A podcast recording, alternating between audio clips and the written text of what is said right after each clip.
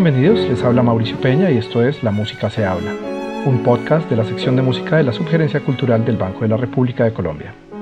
Hoy hablaremos con Juan Antonio Cuellar, actual gerente de la Asociación Nacional de Música Sinfónica y de la Orquesta Sinfónica Nacional de Colombia. Me acuerdo que me preguntaron, en tal vez como la última sesión de entrevistas que me hicieron ya con todos los miembros de la Junta, cómo coincidía esa oferta con mi proyecto de vida.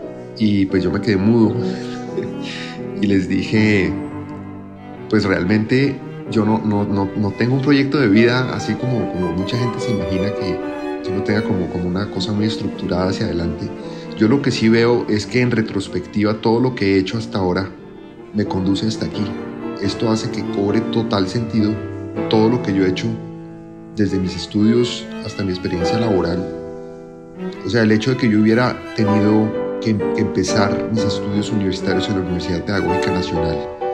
Me dio una dimensión que yo no la, no la estaba buscando para nada en ese momento, pero me dio una, una dimensión muy importante en, en las vías de la pedagogía y de la conciencia social de esa pedagogía, es decir, la conciencia social de la música como articulador o como motivador de voluntad en los jóvenes, es decir, la música como, como salvación de, personas que están en entornos adversos.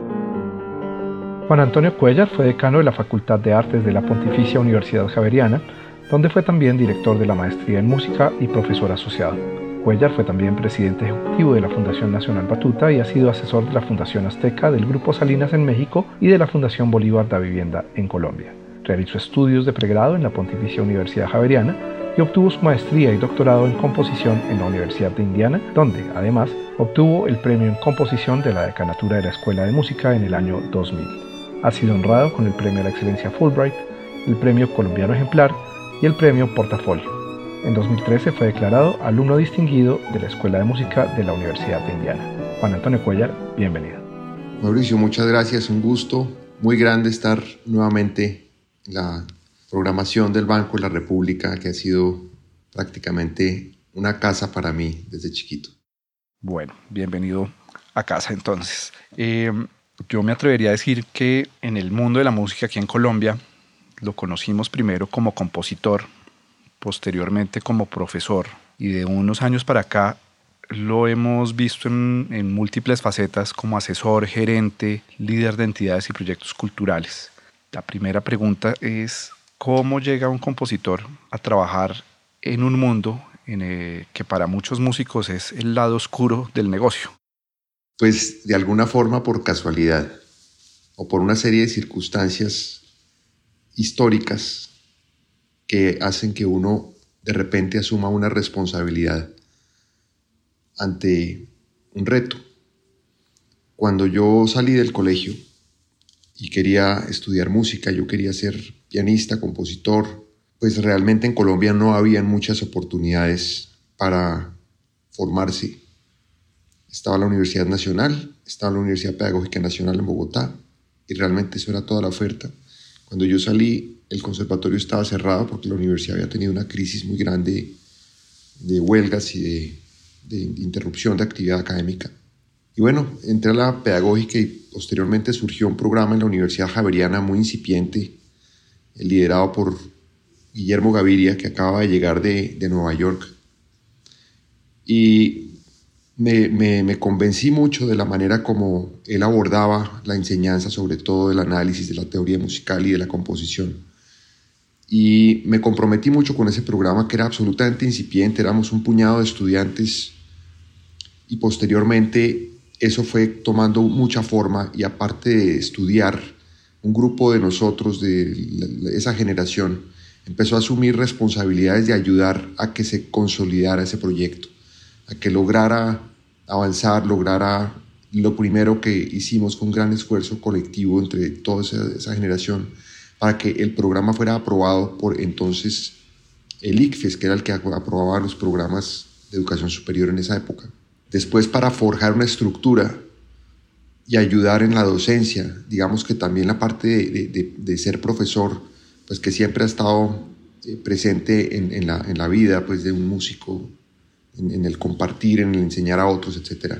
Pues aquí se, se, se, convirtió en una necesidad porque no había muchos profesores, prácticamente estaba Guillermo Gaviria solo, después llegó Alejandro Zuleta, pero esta, esta visión, esta manera de enseñar, pues no, no era muy común en Colombia y no había más gente. Entonces, uno, me, acuerdo que en esa época me tocaba eh, cursar un semestre de una materia y al siguiente semestre dictarla.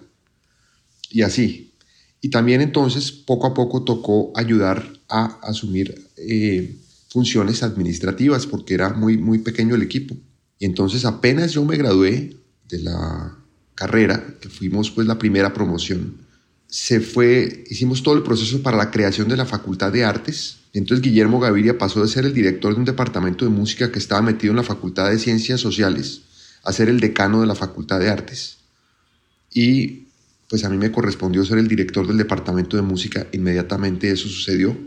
Y pues obviamente yo acepté muy gustoso de, de poder seguir apoyando. Y entonces así empezó el, asumir una responsabilidad administrativa, el tener que, además de la parte académica o artística, tener que ver con proyecciones de presupuesto, tener que ver con contratación de profesores, tener que ver con diseño curricular, tener que ver con diseño de, estrategias de extensión, de invitación a, personas del exterior a que participaran de la actividad académica de la universidad. En fin, eso fue todo un aprendizaje. Y luego pues me fui para Indiana y hice mi maestría mi doctorado y pues fui allá profesor y todo. Y cuando estaba terminando el doctorado, casi seis años después, recibí un fax del rector de la universidad, del padre Gerardo Remolina, diciendo que el Consejo Directivo Universitario, ante el, vencimiento del periodo de decano de, Guillermo Gaviria, pues habían decidido ofrecerme a mí la decanatura de la facultad.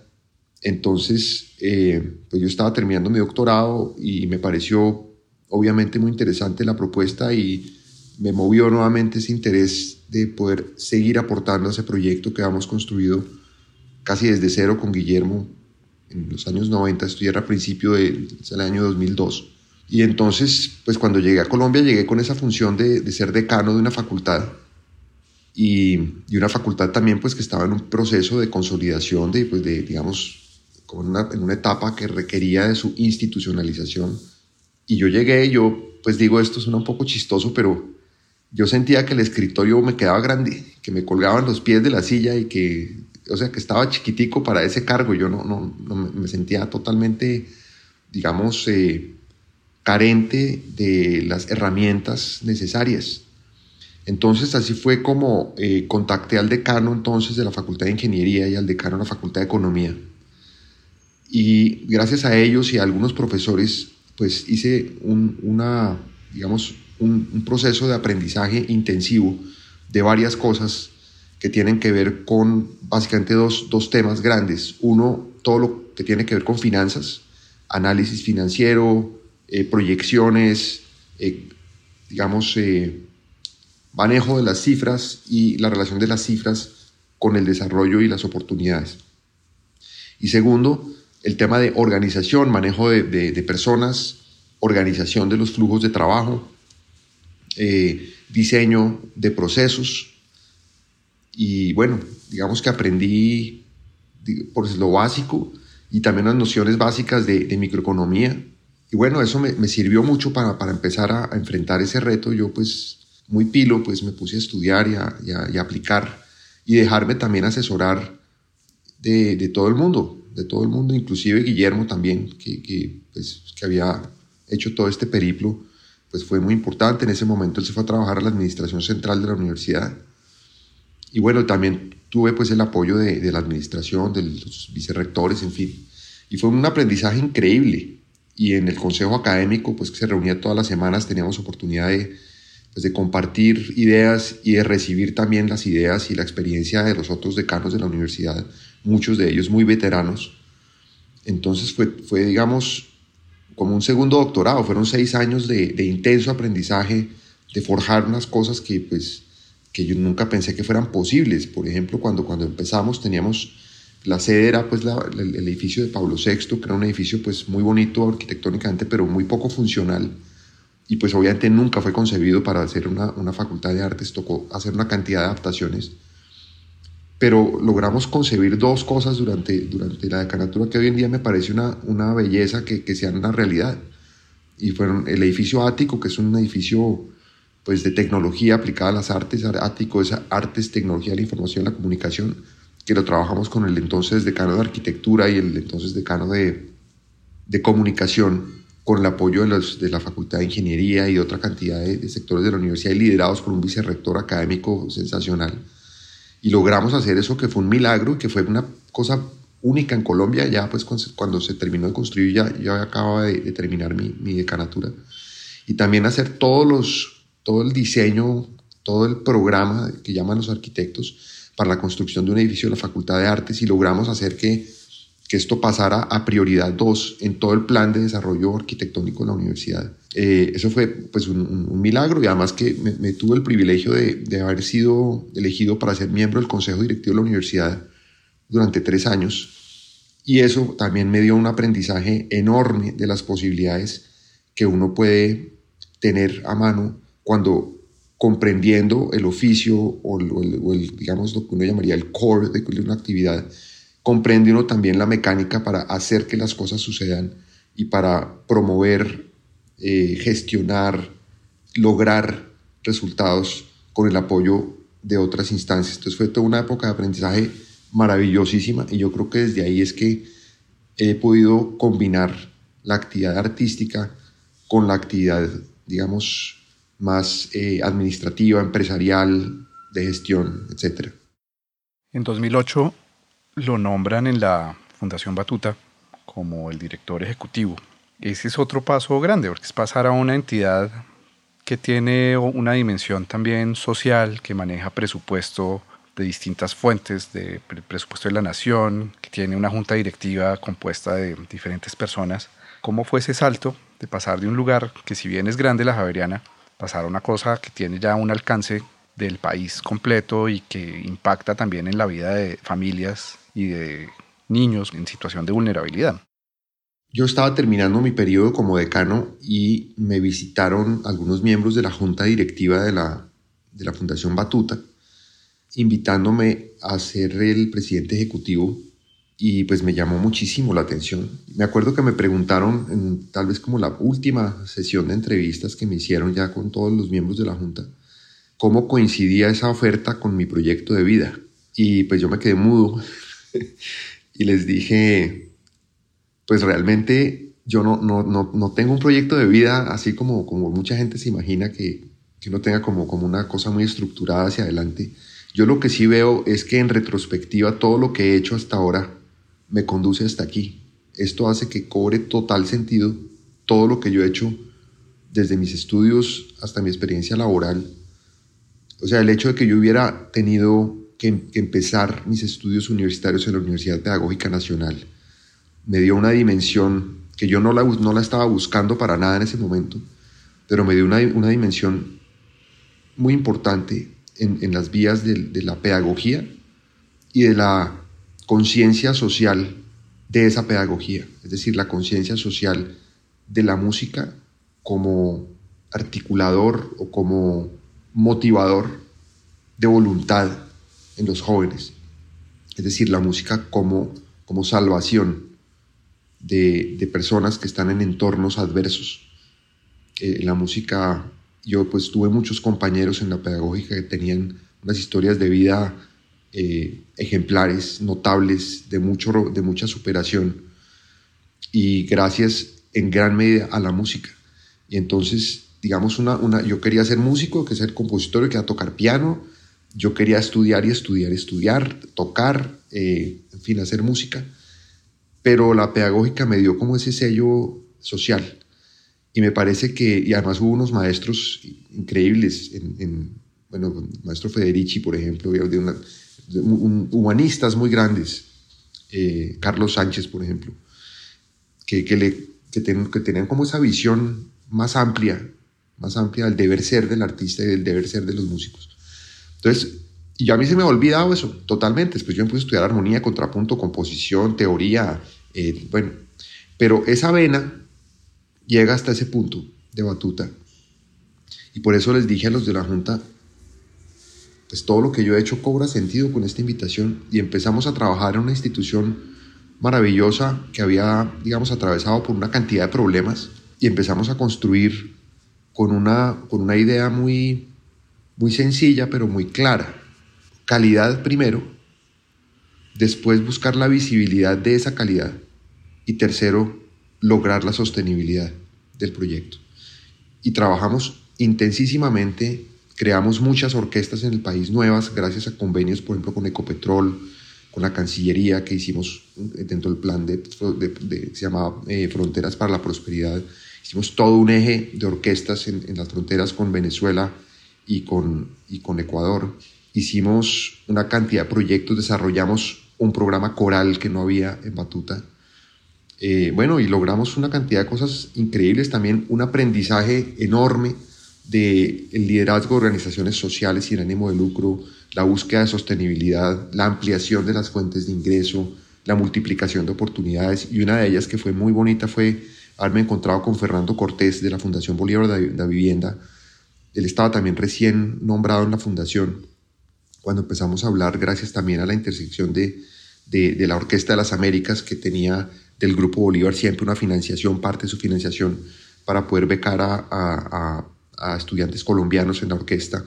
Entonces nos juntamos, digamos que la Orquesta de las Américas, Fernando Cortés en la, en la, en la Fundación Bolívar, y nosotros sí creamos la Filarmónica Joven de Colombia, que fue la idea de, de, de hacer algo que pudiera ya no empujar el sistema de orquestas, sino jalonarlo. Es decir, desde algo aspiracional, grande, elocuente, conectado con el, con el mundo de la música internacional, poder motivar a pues, miles de jóvenes a tomar seriamente el camino de la música.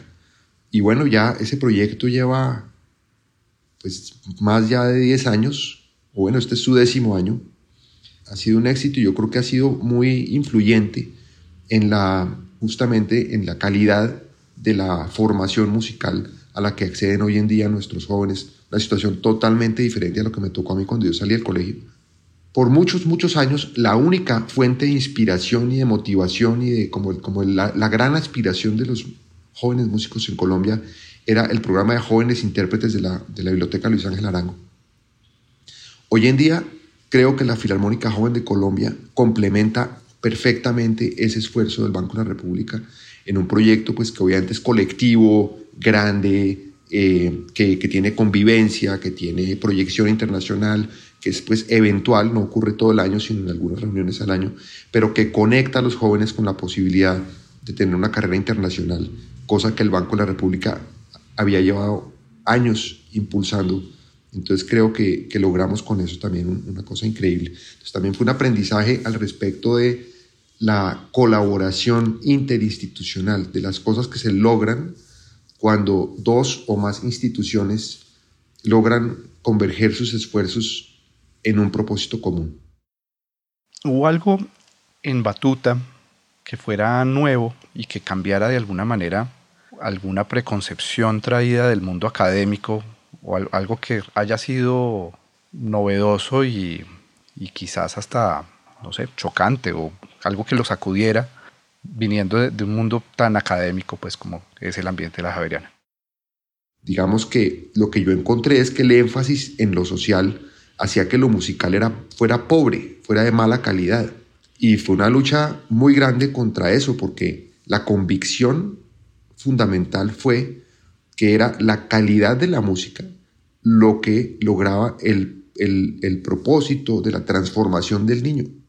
Ahí me encontré con una persona increíble, gracias a Batuta, que fue el maestro José Antonio Abreu, a quien conocí cuando se hizo la transformación de la Sinfónica Nacional casualmente, en el año 2003, y luego en el año 2006, cuando hicimos el, el o 2007, no me acuerdo, cuando se hizo el concurso para director titular de la Sinfónica Nacional, en donde elegimos a Baldur Broniman, me acuerdo que usted estaba ahí en esa, en esa época, en la Sinfónica. Y, eh, y ahí una de las personas que se invitó para hacer parte del jurado de selección fue el maestro justamente José Antonio Abreu, fundador del sistema de orquestas de Venezuela, el promotor con con Ana Milena Muñoz, promotor de la creación de Batuta. Entonces lo, lo conocí, tuvimos una grandísima empatía en, esa, en, esa, en esos dos días que estuvimos conviviendo con él en, la Sinfónica. Y entonces apenas yo llegué a Batuta, una de las cosas fue acudir al maestro Abreu, y entonces estuve en Venezuela y lo trajimos y trajimos un equipo grande de, de, de los maestros, digamos, que lideran el sistema o que lideraban el sistema de Venezuela, para que nos contaran, nos ayudaran, nos enfocaran, nos reenfocaran.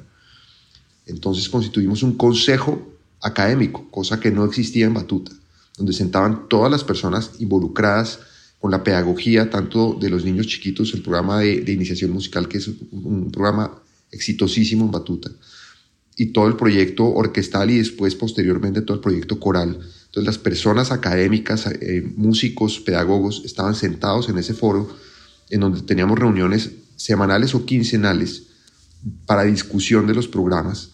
Hicimos otra cosa muy académica que fue estructurar los programas como tales. Es decir, no, no estaban como tal tan definidos. Entonces, recogimos toda esa experiencia me acuerdo, por ejemplo, de, de, de María Cristina Rivera, una persona que fue como la que forjó todo ese programa de iniciación musical. Logramos construir ese programa. Me acuerdo que pues, el maestro Parra, que había sido director musical, había logrado estructurar una cantidad de métodos y de materiales y, él le dio mucha estructura, de hecho. Entonces, a partir de esa estructura que se había generado cuando él estuvo, hicimos una definición de los programas como programas académicos.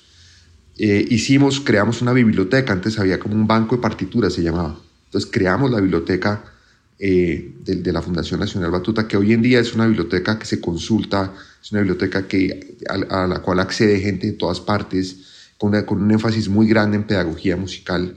O sea, transferí muchas de las ideas que, que aprendí en la universidad a la Fundación Batuta.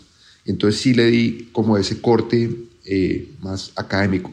¿Qué me sorprendió? O sea, que fue como un shock que no teníamos una estructura clara de, de fundraising, de, de, recolección de recursos, de promoción de recursos.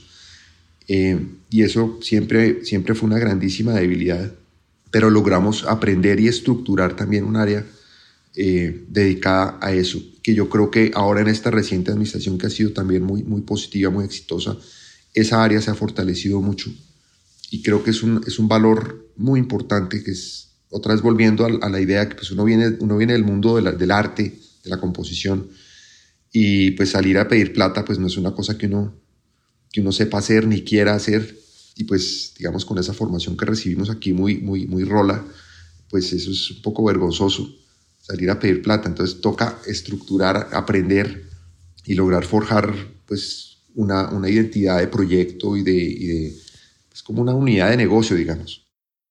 Tras el paso por Batuta, ha estado usted muy ligado a otros proyectos orquestales juveniles, con la Filarmónica Joven de Colombia, del Grupo Bolívar, como asesor, pero también con la Fundación Azteca, en el proyecto Esperanza Azteca, que está en México. ¿Cuáles son las diferencias entre estos programas que busca uno y otro y, en, en, qué se diferencian y en qué se, en, qué se complementan quizás o, también qué le falta a uno y otro? Pues digamos, tienen el común denominador del, del impacto social a través de la música y de trabajar con niños y jóvenes, especialmente aquellos en, en situaciones de vulnerabilidad. Eh, sin embargo, sí hay una diferencia fundamental, o encuentro una diferencia fundamental en la manera como fue concebido cada uno de los programas. Batuta fue concebido como, una, como un programa grande, nacional, desde el puro principio. No solo concebido, porque una cosa es concebirlo, pero es que empezó grande. Y eso tiene una gran cantidad de, de, problemas, que le, que le hizo muy difícil el primer periplo de trabajo, porque estaban forzados a ser grandes desde, el principio, eh, a tener varios centros de acción sin todavía tener experiencia de, de hacerlo. Eh, fue, yo creo que ese principio fue loable, maravilloso, pero tortuoso. Y creo que hubo muchos errores en esa primera etapa justamente porque al empezar a hacer una cosa grande, cualquier problemita, cualquier errorcito se multiplicaba. Entonces se convirtió en un error gigantesco. En México el, proye el proyecto arrancó un poco diferente. Arrancó con una sola orquesta.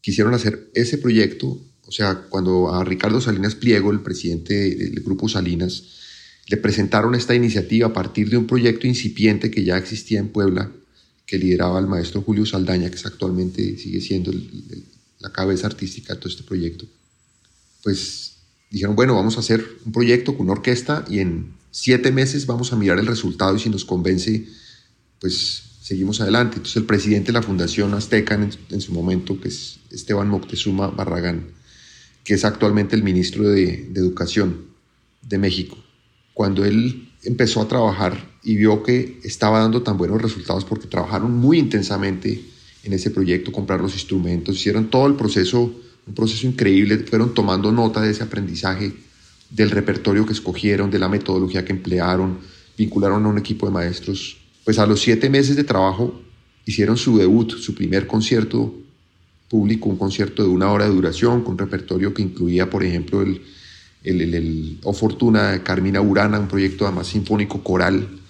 el Aleluya del Mesías de Händel, o sea, el repertorio que uno diría imposible que en siete meses unos niños desde cero hasta ya lo logren. Y lo lograron y al concierto invitaron a todos los gobernadores de México, de los estados, y a varios diputados de la Cámara y algunos senadores. Y bueno, de los 32, eh, de los 32 gobernadores a ese concierto fueron 29, o sea, casi todos. Y de esos, a la salida del concierto, 16 se comprometieron a replicar el modelo en sus estados. Y entonces pusieron recursos para hacerlo. Es decir, a partir de un, de un hecho exitoso, de gran calidad, empezó a multiplicarse. Entonces, al siguiente año empezaron a trabajar nueve orquestas adicionales a esta fundadora, esta inicial. Y después al siguiente año otras siete y después otras nueve y así en cinco años ya había 43 orquestas. Y bueno, en, ese, en ese proceso, o sea, esto fue en 2009 cuando empezaron. En 2011 me contactaron a mí porque querían conocer cómo, cómo, pues cómo era Batuta. Ya ellos tenían 16 orquestas o 17 orquestas. Y entonces vino a, Colombia Esteban Moctezuma y este Julio Saldaña y otras dos personas de lo que ellos consolidaron, que fue un patronato. Y fue también un aprendizaje interesante porque concibieron la estructura eh, financiera, digamos el soporte financiero del programa, en, por un lado el aporte de un grupo privado, del grupo Salinas, por otro lado el recurso público federal, tercero el, grupo, el, recurso público estatal, y cuarto, la constitución de patronatos, es decir, sociedad civil organizada alrededor del proyecto. Entonces tenía como, él decía que era una, meta, una mesa de cuatro patas. verdad que si le fallaba una, pues las otras alcanzaban a, compensar. Y nosotros en Batuta, por ejemplo, teníamos una financiación que era pues prácticamente 90% pues, gobierno nacional a través de diversas fuentes, pero digamos era lo que en su momento era Acción Social o el Departamento para la Prosperidad Social después, gran financiador del proyecto. Después estaba la Cancillería, estaba Ecopetrol, estaba el Ministerio de Cultura. Y, sí, varias fuentes, pero todas, digamos, de la misma bolsa. Todas eran recurso del gobierno central, del gobierno nacional. Sí tuvimos varios convenios en Batuta con, gobernaciones y con alcaldías, eh, pero no eran tan mayoritarios. Digamos, lo que vino a compensar todo fue la alianza con la Fundación Bolívar de Vivienda, que pues logramos apalancar un proyecto con recursos eminentemente privados y recursos importantes. Pero lo que hicieron los mexicanos fue, desde el puro principio, fundar una iniciativa en, en una combinación de esfuerzos públicos y privados con los que se logró durante 10 años escalar todo ese proyecto hasta que llegamos a tener 75 orquestas, de las pues varias, digamos, eh, realmente no, no, prosperaron más, teníamos tres en, en, en, El Salvador, por ejemplo, y esas pues por razones políticas y económicas allá se cayeron, teníamos una en Los Ángeles, California, que también el, el donante se, se, se, bajó y entonces ya cuando estábamos financiando el proyecto en Los Ángeles con plata mexicana, pues se vio que era una, una, pues una locura, era, era imposible sostenerlo. Pero bueno, digamos que el año pasado le entregamos a la Secretaría de Educación Pública para la implementación en las escuelas públicas 62 de estas orquestas para que se conviertan en política pública y así es, digamos, Esteban se llevó este proyecto para el Estado y hoy en día es política pública, puso eh, uno de los logros, digamos, eh, legislativos que logró fue poner en la Constitución Nacional de México el tema de la, de la, de la enseñanza de la música en orquestas y coros como, una, como parte esencial de la educación y eso pues ha, empezado ya, digamos, una segunda etapa de crecimiento, pero la diferencia realmente grande con Batuta sí fue ese origen de cómo se concibió desde el principio y cómo, cómo empezó a crecer. Yo también, yo aprendí que las cosas, es una cosa estúpida que no haya aprendido a estas edades, pero todo nace chiquito y va creciendo. Hacer que una cosa nazca grande es, es realmente un contrasentido. Me parece que ese es un, mensaje bien, bien importante. Em, en estos últimos años, además de estar con el Grupo Bolívar, con la Fundación Azteca, también ha estado de nuevo en la Javeriana, eh, dando clases como docente, también manejando la maestría em, y además componiendo. O una obra para el Banco de la República, otra obra para, con motivo de la visita del Papa a Colombia. Entonces, una pregunta que se sale un poco del tren en el que, en el que veníamos. ¿Cómo, ¿Cómo se desconecta? ¿Cómo hace para, para desconectarse de todas estas labores, muchas de las cuales deben generar también un, un estrés y una tensión normal cuando uno carga con ciertas responsabilidades? Uy, es un misterio. Es un misterio. Yo creo que es una cosa como de, de, de un poco de presión. O sea, por ejemplo, la comisión del Banco de la República de mi obra del, trío. Eh, si uno no tiene el deadline, si uno no tiene la presión, si uno no tiene como el compromiso de hacerlo y está uno colgado con el tiempo y todo, pues no produce. Cuando, cuando, me, cuando me comisionaron la música para la misa del Papa, esto fue en abril de 2017 y la misa del Papa era el 7 de septiembre. Y esto era pues una cosa, era un, era un, era o sea, era imposible, era verdaderamente imposible mover la fecha. Digamos que el Banco de la República había una posible negociación de que no sé, no me la entregue ahorita, pero digamos, le doy ahí unas semanas más. Y, no, aquí era una cosa eh, imposible. O sea, la música la tenía que tener el coro para empezar a ensayar en julio. Es decir, tenía que haber compuesto toda la música en julio y de julio a agosto hacer toda la orquestación. Y esto era pues orquesta grande, dos coros de adultos, coro de niños, órgano. O sea, era un, era un monstruo. Y bueno, no, no, no, no, puedo decir bien cómo, pero no dormí, trabajaba en los aviones. Eh, me acuerdo que en, México cuando iba alquilaba un, un, teclado y me ponía a trabajar en el hotel. Eh, o sea, sacándole todos los segundos del día posibles a eso, una desconexión forzada. Pero digamos que hoy en día yo sí he descubierto que el, enemigo para la creación hoy en día es la interrupción. A uno lo están interrumpiendo todo el día. Le llega un correo, le llega, le, salta el, WhatsApp, le salta la llamada, eh, en fin, está uno todo el tiempo medio conectado con todo el mundo y componer requiere soledad, aislamiento, eh, no sé si es tranquilidad, porque no, no es muy, digamos, hay como una, como una eh, efusividad cuando uno, cuando uno compone, no es, tan, no es tan tranquilo, es bastante estresante en mi caso, pero, pero sí es, es como una actividad eh, que requiere de muchísima concentración, entonces la interrupción es, es, es, complicada. Ahorita mismo pues estoy tratando de, de, avanzar en una sonata para violín y piano que, que he debido entregar ya hace un par de meses y no he podido terminar. Y es, pero, pero bueno, es eso, mientras uno tenga comisiones, mientras uno tenga responsabilidades al respecto que tiene que entregar, eh, eso es un motor, es un motor fundamental. Yo, yo en este tanto no podría, digamos, componer como cuando era chiquito que componía por el gusto y por el placer de hacerlo solamente, porque ahí sí, pues uno en, la negociación siente que está haciendo cosas que no, pues que está faltando como su responsabilidad de, gerente o está faltando su responsabilidad de, de docente o lo que sea. Eh, pero bueno, es, un misterio. Las obras se logran hacer. Hasta ahora, cada, cada, hora, cada hora es un triunfo. Pero entonces la composición es para usted un, refugio, un lugar de, descanso y de, de, un oasis de las otras labores.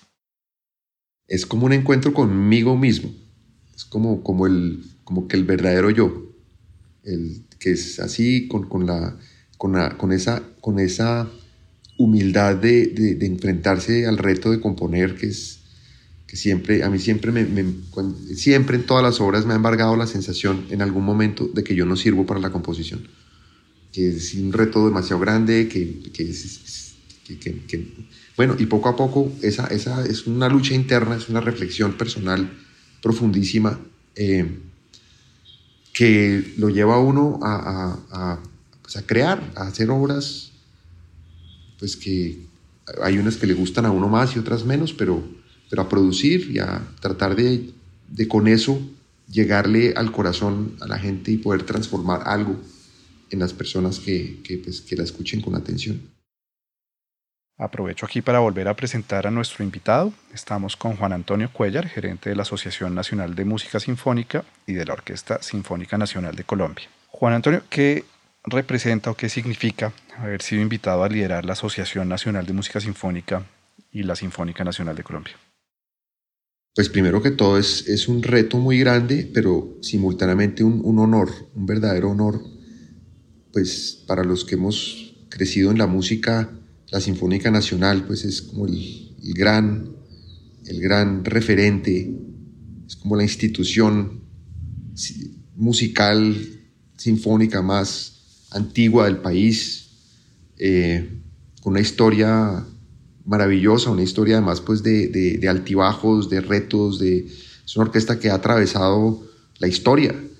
Fue creada en 1936 y en 1936 heredó, heredaba ya una tradición que arrancó desde mediados del siglo XIX.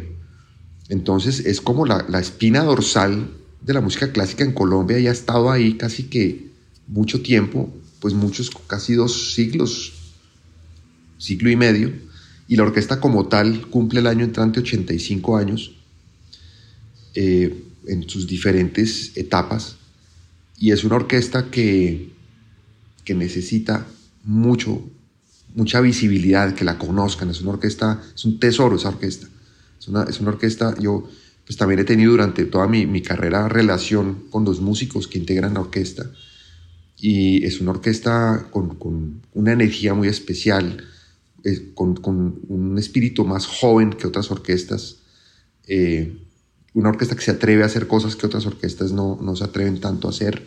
Entonces yo, yo, pues, hay una cosa como afectiva con eso, entonces me, me dio mucho gusto, me dio, me, dio mucha emoción el día que me llamó la ministra a decirme que quería eh, proponerme que me encargara yo de la, de, la, de la gerencia de la Sinfónica Nacional y de la asociación. Y, pero le dije, esto fue en septiembre del año pasado y yo pues estaba pues muy embalado haciendo toda esta transición del proyecto de, de, México, del, de lo privado a lo público.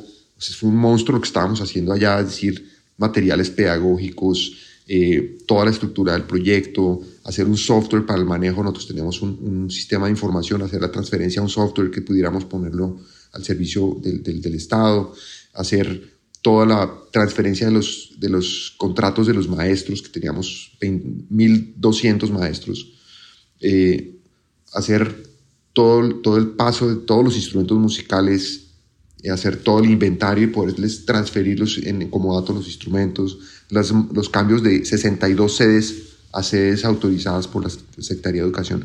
En fin, estábamos metidos en un monstruo gigante entonces yo le dije a la ministra, pues yo ahorita en este momento, pues no, no, no voy a poder, pero déjeme le propongo lo siguiente. Déjeme yo hago un análisis de en qué está la Sinfónica Nacional. Yo me meto con la organización, hacemos un, plan con los músicos, con toda la administración y miramos, hacemos una, un, como un, un diagnóstico de la orquesta, de la asociación, de su estructura administrativa, de sus finanzas, de lo que ha sido su historia reciente, de la, de la programación artística, digamos, de su línea de desarrollo artístico. Y con base en ese diagnóstico hacemos un plan Y entonces yo le voy a traer un plan para que no me invite a mí como gerente, sino me invite a mí a que desarrollemos un plan, que cumplamos un propósito. Y entonces así fue. En noviembre eh, me metí de, cabeza con la Sinfónica, analicé todos los documentos que pues, en ese momento me dieron, eh, miré toda la trayectoria de la programación. Me encontré casualmente con que en noviembre todavía no estaba lista la programación de 2020, noviembre de 2019. Entonces también con, conocí a Olivier, el director, y entonces nos metimos de cabeza a hacer esa programación, dejarla lista y la dejamos lista. Y de tal manera que cuando terminamos todo esto, hay un plan de desarrollo eh, financiado, es decir, con una, con una estructura financiera, con una estructura de programación artística.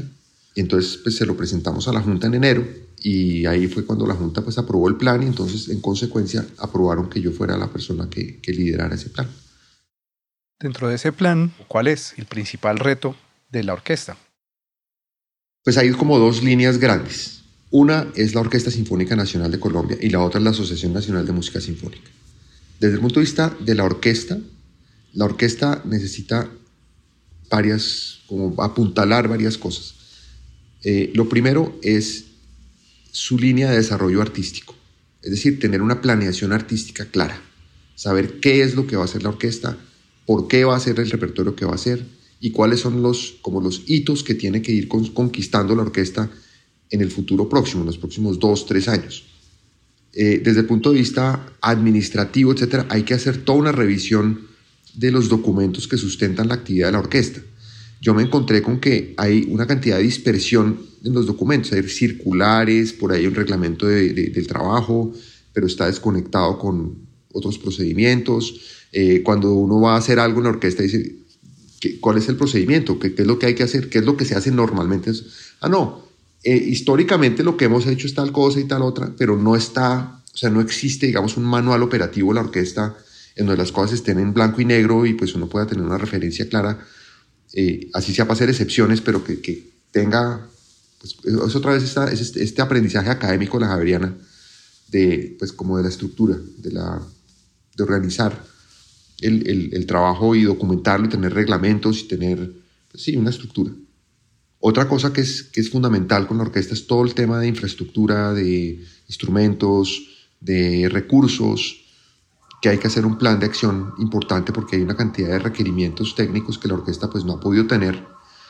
Una cosa tan sencilla como las tarimas. La orquesta no tiene tarimas, entonces la orquesta, pues acomodar la orquesta a veces es complicado y hay problemas. Entonces, pues si uno, si uno logra hacer pues este tema de las tarimas, por ejemplo, que es una cosa tan sencilla, pues mejora mucho la calidad. Estamos ahorita viendo a ver cómo podemos lograr que la orquesta aporte, por ejemplo, las cuerdas de, las, de, todas las cuerdas de los, de instrumentos de cuerda, eh, para que tengamos una, una, uniformidad en la calidad del sonido y, y que estemos todos pues bien. Eh, bueno, pero son retos gigantes porque todo atraviesa por la consecución de recursos. Ahora, desde el punto de vista de la asociación, la asociación requiere convertirse en una verdadera asociación, es decir, que tenga verdaderos asociados. Y estamos inclusive pensando en, en esa línea de trabajo que tenemos que tener una, una, una relación estrecha con las orquestas del país y no pretender ser nosotros, digamos, los papás o los líderes, o los, sino simplemente los que suscitamos esa, esa articulación. Y queremos articularnos, unirnos con orquestas en primer lugar, pero también con, con todo, todo ese ecosistema de la música sinfónica que tiene que ver también con la formación, que tiene que ver también con, con, la, con la música de cámara, con, bueno, una cantidad de facetas de la música sinfónica. Entonces, creo que lo que vamos a acabar haciendo es que la Orquesta Sinfónica Nacional de Colombia tenga como su estructura independiente de la asociación, que sea Orquesta Sinfónica Nacional de Colombia, tenga su presupuesto, tenga sus reglamentos, tenga sus vínculos, tenga su, su manera de ser. Y tengamos una Asociación Nacional de Música Sinfónica que aglutine los intereses de las orquestas del país, todas, ojalá todas, pero que esa vinculación sea voluntaria de las orquestas, que haya una, una, digamos, un fee que pagan las orquestas por estar ahí, por tener la membresía año tras año, que podamos tener otro, otro tipo de socios que no son pues propiamente orquestas, pero pueden ser escuelas de música o universidades con programas de música, o pueden ser eh, entidades como por ejemplo la Asociación de Compositores de Música para Cine, o podamos asociarnos con los teatros o podamos asociarnos eventualmente con personalidades, con grupos de arreglistas, ingenieros de sonido, productores, en fin, para lograr que la música sinfónica en el país pues tenga como una cosa más robusta y poder, entre otras cosas, eh, estandarizar una cantidad de aspectos que, que cada cual hace ahí como puede pero pues cuando uno le contratan un servicio sinfónico, si uno se llama Sinfónica Nacional de Colombia, cuesta una cosa, si, si la otra es una orquesta freelance, puede costar otra cosa,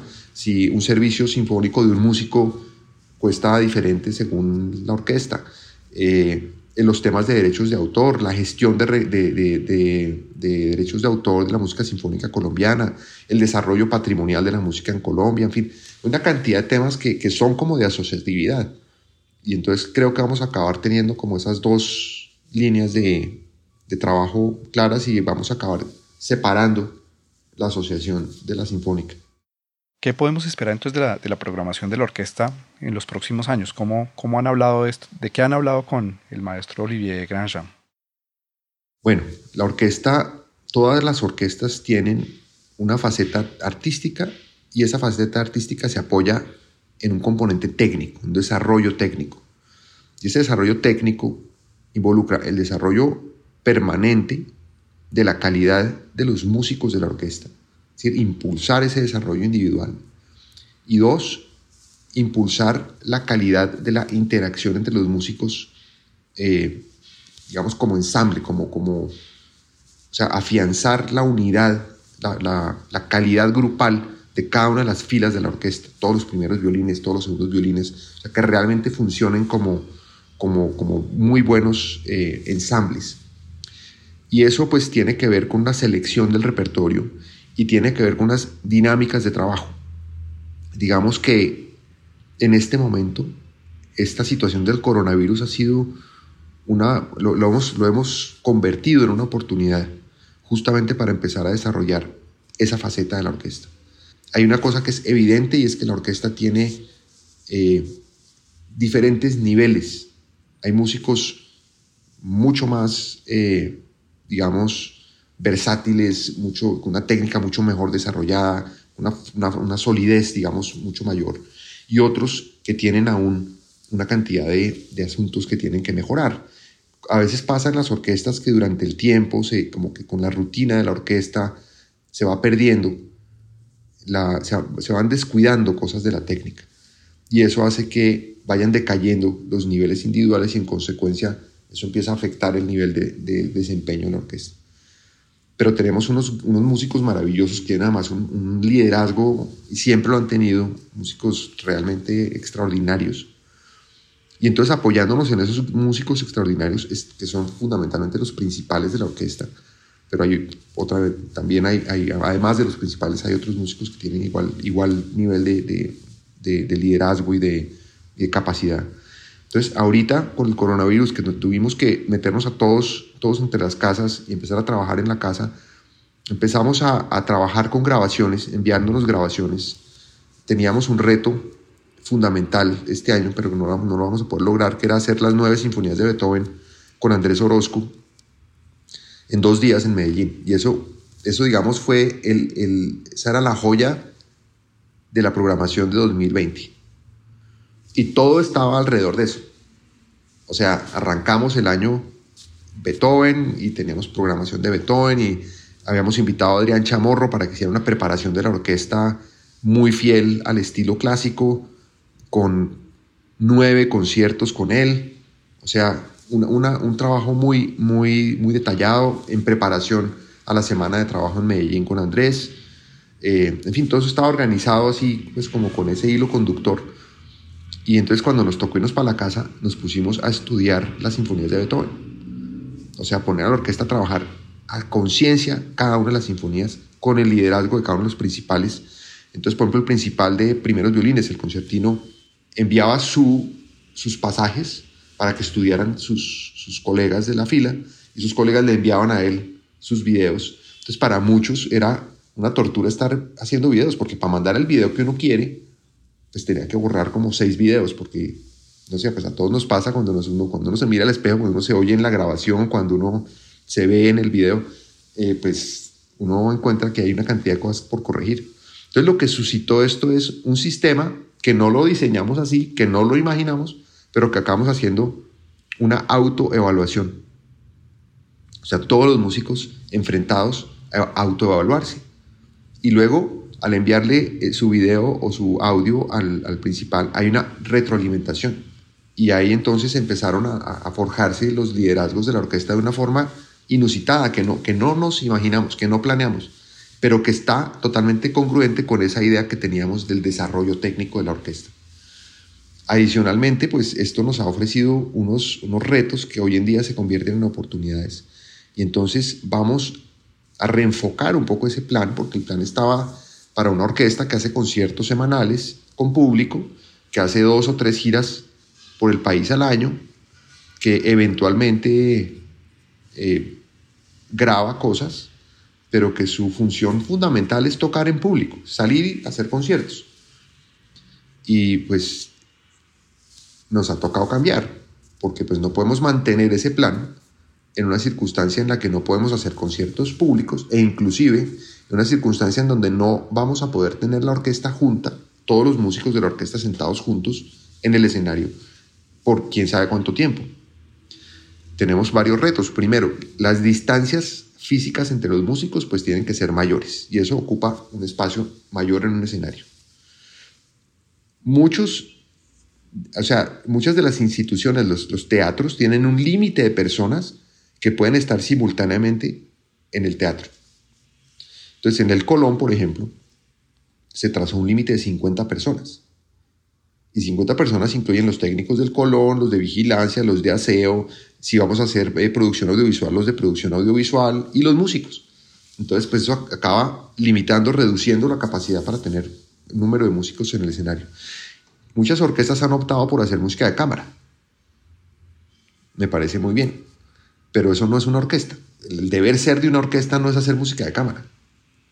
Está bien, digamos, no, no, no, no estoy. Pero, pero creo que tenemos que lograr hacer la música sinfónica, sinfónica. Y hoy en día tenemos una cantidad de recursos tecnológicos que nos lo permiten. Entonces, apenas iniciamos la cuarentena, pues hablando con Julio Reyes, se nos ocurrió, oiga, hagamos de una la orquesta virtual.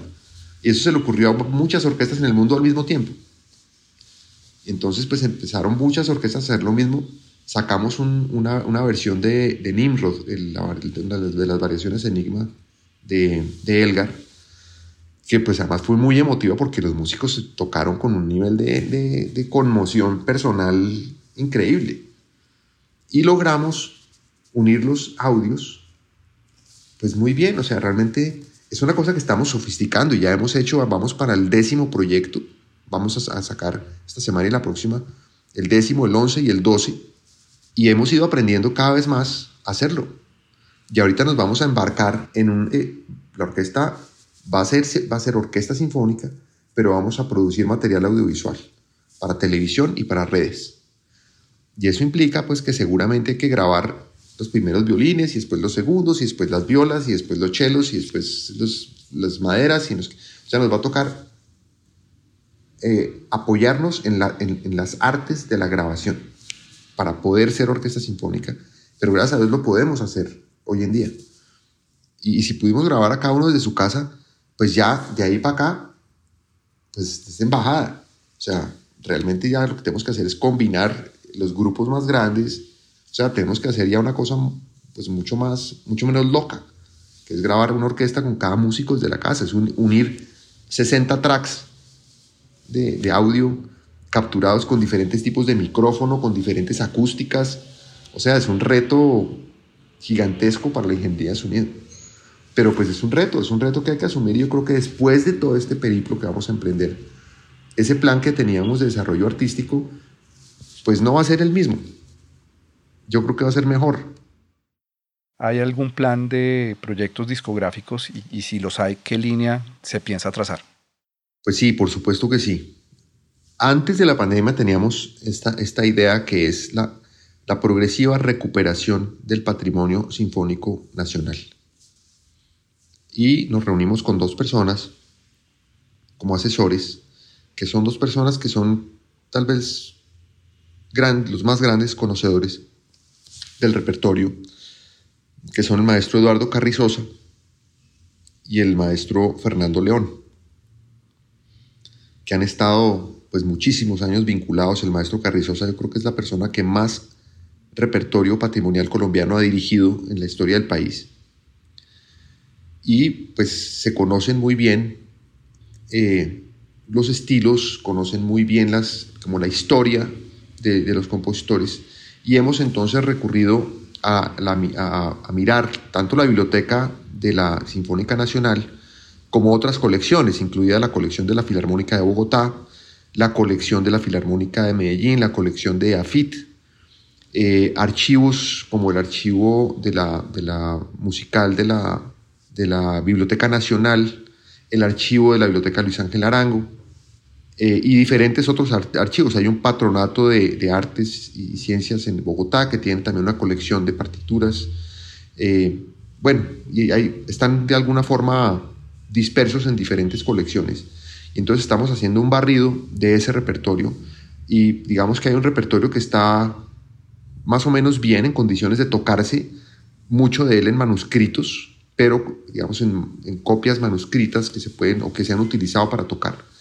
Otras están eh, deficientes, algunas que solamente tienen el score, otros solamente eh, existen partes. Entonces hay que hacer todo un trabajo musicológico de recuperación. Y entonces habíamos hecho una línea de trabajo, empezando con, con lo que habíamos llamado los centenaristas, que son todos los músicos, los compositores nacidos en el siglo XIX. Y ese trabajo nos iba a llevar a hacer ocho eh, productos discográficos en los próximos dos años de, esa, de ese repertorio patrimonial. Ahora, si le sumamos a esto la Asociación Nacional de Música Sinfónica, lo que podemos tener es un proyecto discográfico nacional con, un, con una velocidad de producción mucho mayor, en donde podemos tener un volumen de, producción discográfica de, de, 8 o 10 volúmenes al año de música patrimonial colombiana. Entonces podemos acelerar enormemente el paso, pero para esto necesitamos la colaboración de la Filarmónica de Medellín, de la Filarmónica de Bogotá, de la, Orquesta de AFIT, de la Filarmónica de Cali y de, y de por ejemplo, orquestas eh, más muy consolidadas, pero freelance, como la, la, la, Nueva Filarmonía que dirige Ricardo, o la Orquesta de Fosbo, en fin, orquestas que, tienen capacidad, que no tienen, digamos, la institucionalidad, pero tienen capacidad de, de metérsela a este proyecto. Y yo creo que podríamos complementar, como lo hablamos en algún momento, este proyecto sinfónico con el proyecto de la Luis Ángel Arango de sacar adelante la música de cámara patrimonial colombiana. Entonces, pues creo que tenemos ahí entre las manos un proyecto discográfico maravilloso. Ahora, con esta crisis, eh, lo que vamos a hacer digamos, cambia un poco el norte porque necesitamos que la orquesta tenga presencia y visibilidad, porque si no la orquesta desaparece del, radar y eso es lo que no queremos que suceda. Queremos que la Orquesta Sinfónica Nacional esté cada vez más vinculado con el radar, en el radar de los colombianos, o sea, que la gente tenga presente a la orquesta. Y entonces para eso cambia un poco la dinámica, porque tenemos que hacer un repertorio y grabar un repertorio para televisión y redes que le llegue al corazón directamente a la gente. Y eso no necesariamente es compatible con el proyecto patrimonial que tiene, digamos, otros, otros principios, otros fundamentos. Entonces vamos a, combinarlo, yo creo que vamos a empezar a incluir algunas obras que sabemos que, que, van a llegar directamente al público, que son del repertorio patrimonial, pero ya no en esa misma, no con esa misma cronología que habíamos pensado desde el inicio.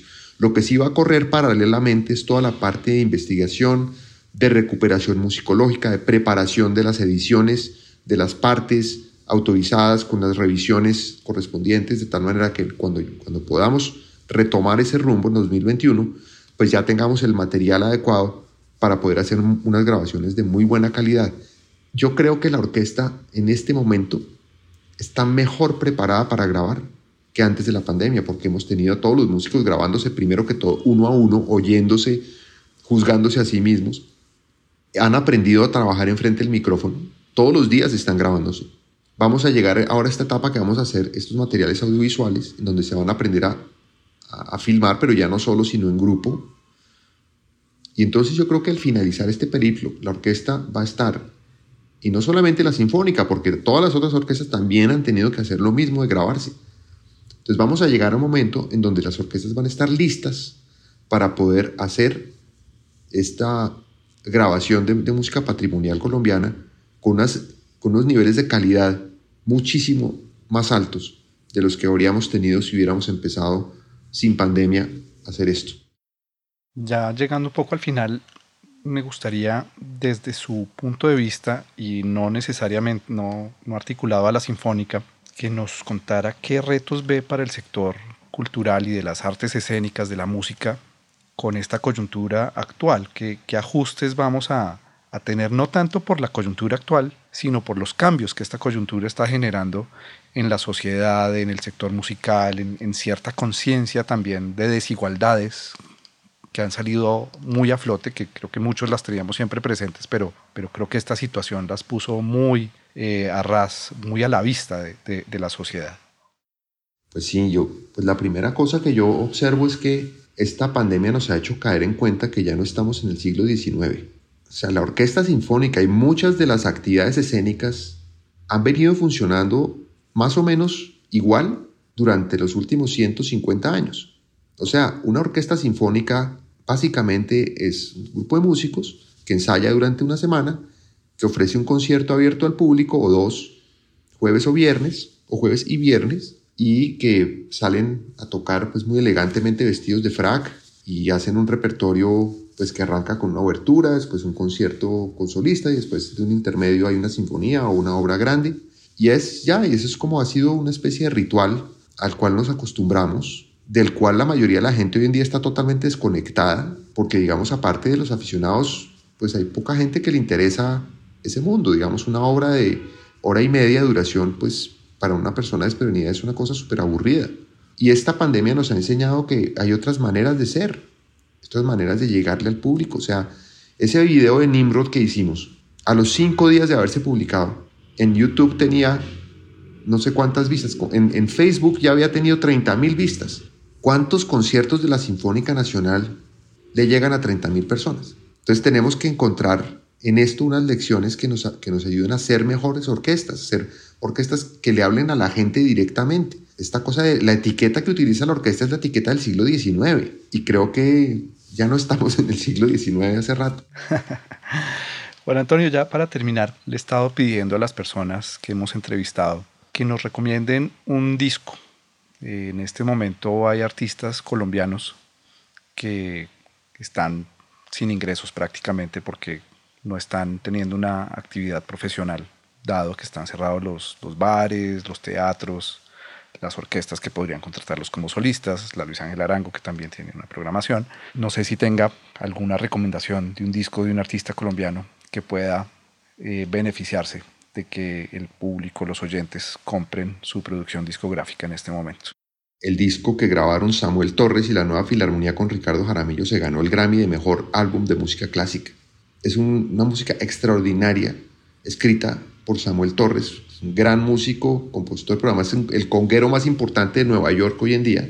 Y la Orquesta Nueva Filarmonía es una orquesta freelance, es una orquesta que tiene un mérito gigante. Nosotros estamos, digamos, en un nivel de comodidad porque nosotros tenemos eh, los salarios asegurados, tenemos el aporte del Ministerio de Cultura, que es el que respalda y siempre ha respaldado a la orquesta. La Filarmónica de Bogotá tiene el respaldo de, la estructura de la Alcaldía de Bogotá. La Filarmónica de Medellín está haciendo unos esfuerzos titánicos por sobrevivir, pero tiene al menos un pequeño aporte de la Alcaldía de Medellín y la empresa privada de, Medellín. La Orquesta de Afir, bien, bien, o mal, tiene el aporte de la, la Universidad la Orquesta Filarmónica de Cali también hace una cantidad de esfuerzos, pero tiene algo de apoyo de la, de la, de la administración pública. La orquesta de Ricardo, la Nueva Filarmonía, es un proyecto admirable, es una orquesta de muy buen nivel y yo invitaría realmente al público a conocer esa publicación y la calidad con la que fue grabada y la calidad con la que fue interpretada. Tenemos realmente unas calidades musicales en Colombia muy altas que vale la pena apoyar y la mejor manera de apoyar es consumir lo que se produce. Juan Antonio, muchísimas gracias, muchísima suerte en el proceso que sigue ahora, no solo de la recuperación de la pandemia, sino con todo este proyecto que se ha trazado la Asociación Nacional de Música Sinfónica y también la Sinfónica Nacional de Colombia. Pues muchas gracias y yo sé que contaremos con el apoyo, el acompañamiento y la hermandad del Banco de la República, que es tal vez la institución que de forma más contundente y más, más consecuente y más constante ha apoyado la cultura del país y ha entendido que la cultura es patrimonio. El compositor Juan Antonio Cuellar es, desde febrero de 2020, el gerente de la Asociación Nacional de Música Sinfónica y de la Orquesta Sinfónica Nacional de Colombia. El Banco de la República le dedicó un concierto retrospectivo en 2005 y en 2013 le encargó la escritura de una nueva obra, el trío para piano En Conversaciones, obra que fue estrenada por Lincoln Trio y grabada por el mismo ensamble para el disco Compositores de Nuestro Tiempo, volumen 3, editado y publicado por el Banco de la República. La Música se habla es una producción de la sección de música de la Subgerencia Cultural del Banco de la República de Colombia. La música de este podcast es parte del trío Opus 32 de la compositora colombiana Amparo Ángel, interpretado por el Swiss Piano Trio, grabación que hace parte del disco Compositores de Nuestro Tiempo, volumen 2, editado y publicado por el Banco de la República. La actividad cultural del Banco de la República está en diferentes redes sociales. Síganos en Facebook como Sala de Conciertos Luis Ángel Arango y en Instagram, Twitter y YouTube como Banrep Cultural. Mi nombre es Mauricio Peña, jefe de la sección de música del Banco de la República. Hasta una próxima ocasión.